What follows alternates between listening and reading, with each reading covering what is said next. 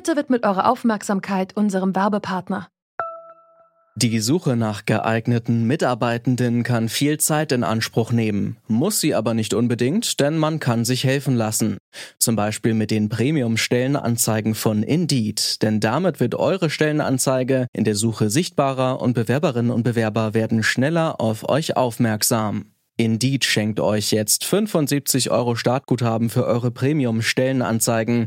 Klickt dazu auf den Link in den Show Notes. Es gelten die AGB. Heute ist ein wichtiger Tag für Menschenrechte und im Kampf gegen Sklavenarbeit und Kinderarbeit beispielsweise. Wir schaffen ein deutsches Lieferkettengesetz.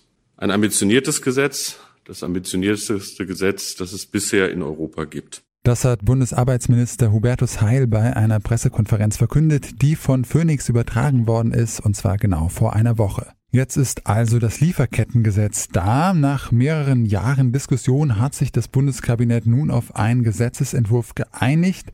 Das Lieferkettengesetz, das soll die Menschenrechte nicht nur in Deutschland, sondern auch in den Produktionsstätten im Ausland schützen. Noch in der laufenden Legislaturperiode soll es beschlossen werden, aber schon jetzt wird da von NGOs kritisiert, dass es nicht weitreichend genug sei. Wir fragen uns deshalb heute, was kann dieses neue Lieferkettengesetz? Es ist Mittwoch, der 10. März. Mein Name ist Janik Köhler. Hi.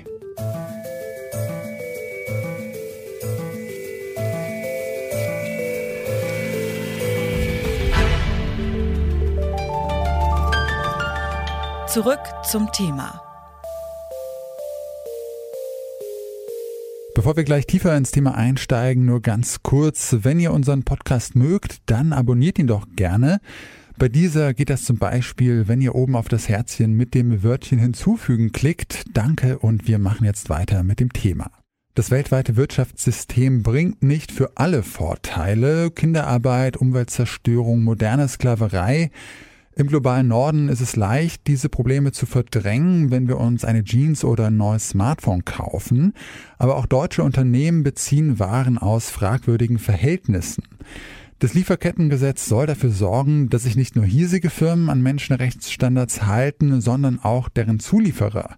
Wenn es in Kraft tritt, dann sind deutsche Unternehmen dazu verpflichtet zu überprüfen, dass Menschen- und Umweltrechte auch in der Lieferkette eingehalten werden. Damit sind zum Beispiel die Sweatshops und Fabriken in Bangladesch, Indien oder der Türkei gemeint.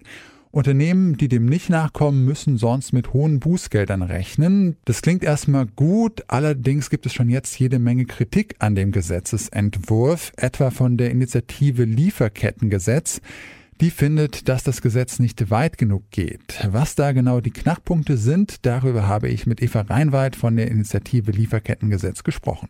Also zunächst mal sind wir froh, dass dieses Gesetz jetzt verabschiedet werden soll, dass nach auch langem Streit eine Einigung gefunden worden ist, dass man endlich den Weg auch weg vom Prinzip der freiwilligen Unternehmensverantwortung findet, der äh, war längst überfällig. Aber wir sehen jetzt im vorliegenden Gesetzesentwurf auch zahlreiche Schwachstellen, wo wir dringende Nachbesserungsbedarfe sehen. Also zum einen sind nur sehr große Unternehmen von diesem Gesetz betroffen. Ähm, es sollen zunächst nur Unternehmen erfasst sein ab 3000 Mitarbeitenden, dann ab 1000 Mitarbeitenden. Das heißt, weniger als 3000 Unternehmen insgesamt werden von diesem Gesetz betroffen sein. Das ist eine Verwässerung, die auch das Wirtschaftsministerium hat durchsetzen können. Dann enthält dieses Gesetz keinen zivilrechtlichen Haftungsmechanismus. Das heißt, Betroffene haben weiterhin keine Möglichkeit, äh, ja auf Grundlage dieses Gesetzes vor einem deutschen Gericht Entschädigungen einzuklagen. Das Gesetz nimmt Umweltbelange nur punktuell auf und es gibt einen Punkt, den wir sehr gravierend finden. Das ist die Frage, wie die Pflichten von Unternehmen in diesem Gesetz beschrieben sind. Ähm, da orientiert sich das Gesetz leider nicht am internationalen Standard, den UN-Leitprinzipien für Wirtschaft und Menschenrechte, sondern es nimmt eine Abstufung vor. Dieses Gesetz sagt, zunächst einmal sollen Unternehmen nur für ihren eigenen Geschäftsbereich und für die direkten Zulieferer, also zum Beispiel die Fabriken, die direkt im Ausland die Waren herstellen, äh, Risikoanalysen durchführen und dann Maßnahmen ergreifen gegen Menschenrechtsverstöße. Und für die dahinterliegenden Stufen, also zum Beispiel für den Rohstoffabbau oder äh, für das, was auf den Plantagen stattfindet, da sollen Unternehmen erst tätig werden, wenn sie konkrete Hinweise auf Missstände erhalten. Damit äh, ja, kann es sein, dass viele auch der gravierenden Probleme, gerade wie zum Beispiel Kinderarbeit im Rohstoffabbau, ja, nicht in den Blick geraten und nicht ausreichend adressiert werden. Ja, dieses Lieferkettengesetz, das ist ja jetzt sehr lang verhandelt worden drüber ähm, zwischen Arbeitsministerium, Wirtschaftsministerium und Entwicklungsministerium. Muss man da nicht vielleicht auch sagen, gut, dieser Gesetzesentwurf, das ist jetzt halt ähm, Kompromiss, aber trotzdem einfach schon mal ein Schritt in die richtige Richtung? Also zunächst einmal ist es so, dass wichtig ist, dass jetzt so eine Einigung auch stattgefunden hat. Aber die Handschrift der Verwässerung, die ist doch sehr, sehr stark sichtbar geworden und die beruhte auch oft auf unhaltbaren Argumenten der Gegenseite. Also wir hatten, wie Sie richtig ja, erwähnt haben, das Entwicklungsministerium und das Arbeitsministerium, das sich für eine wirksame Regelung eingesetzt hat. Es gab auch viele Unternehmen, die schon Erfahrungen in diesem Bereich haben. Wie kann ich meine Lieferketten nachhaltiger gestalten? Gestalten, die sich für eine gesetzliche Regelung eingesetzt haben. Aber wir hatten eben auch die Seite der großen Unternehmensverbände. Und die haben gerade zum Beispiel auch darauf gepocht, dass es keine zivilrechtliche Haftungsregelung im Lieferkettengesetz geben soll. Und das auch oft, indem sie Ängste geschürt haben, die so nicht haltbar waren. Sie haben zum Beispiel gesagt, dass Unternehmen dafür verantwortlich gemacht werden sollen für Dinge, die sie gar nicht beeinflussen können. Und das hätte so ein Gesetz niemals umfasst. Das Gesetz hätte Unternehmen immer nur dann auch zur Verantwortung gezogen, wenn ein Schaden, der im Ausland entstanden ist, vermeidbar gewesen wäre. Und da ja, gab es auch sehr viel an Unwahrheiten, die in diesen Diskussionsprozessen kursiert sind und die sich nun auf dieses Gesetz auch ausgewirkt haben. Und da ja, muss jetzt dringend auch noch nachgebessert werden aus unserer Sicht. Eva Reinwald sieht also noch sehr viel Nachbesserungsbedarf. Ausgearbeitet wurde das Gesetz unter Federführung des Entwicklungsministeriums. Was sagt man dort jetzt eigentlich zu der ganzen Kritik? Anosha Wahidi ist Referatsleiterin der Stabsstelle für nachhaltige Lieferketten im Entwicklungsministerium und sie hat uns auf einige Fragen dazu geantwortet. Es wird kritisiert, dass nur die direkten Zulieferer der Firmen auf ihre Menschenrechtsstandards überprüft werden müssen.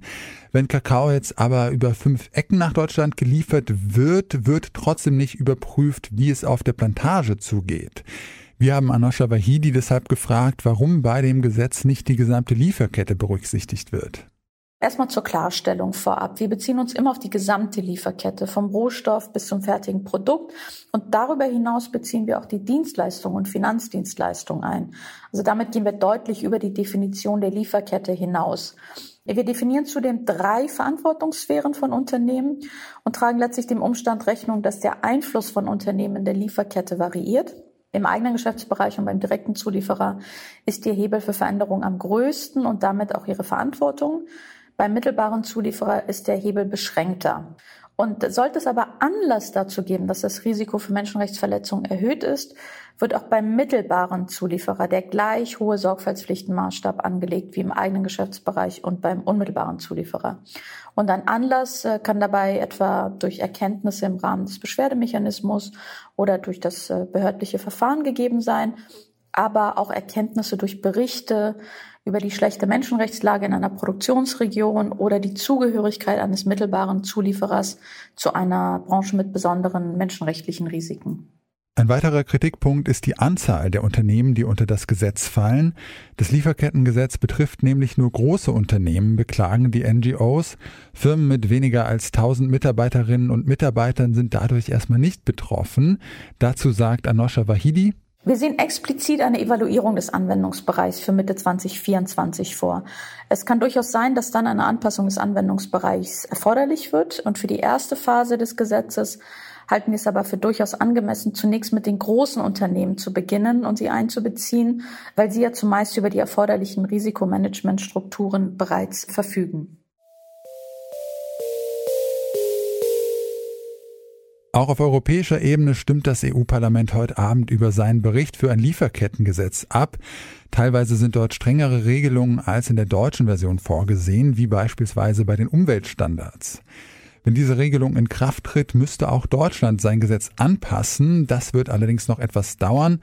Bis dahin wird das deutsche Gesetz vermutlich bereits in Kraft getreten sein und wird dann hoffentlich bereits die Arbeitsbedingungen auch ganz am Ende der Lieferkette verbessert haben. Das war's für uns von heute. An der heutigen Folge mitgearbeitet haben Sarah Marie Plekat, Max Königshofen, Eva Mannegold und Andreas Propeller. Chef vom Dienst war Leonhard Eckwart und mein Name ist Janik Köhler. Ich sag ciao und bis zum nächsten Mal. Zurück zum Thema vom Podcast Radio Detektor FM.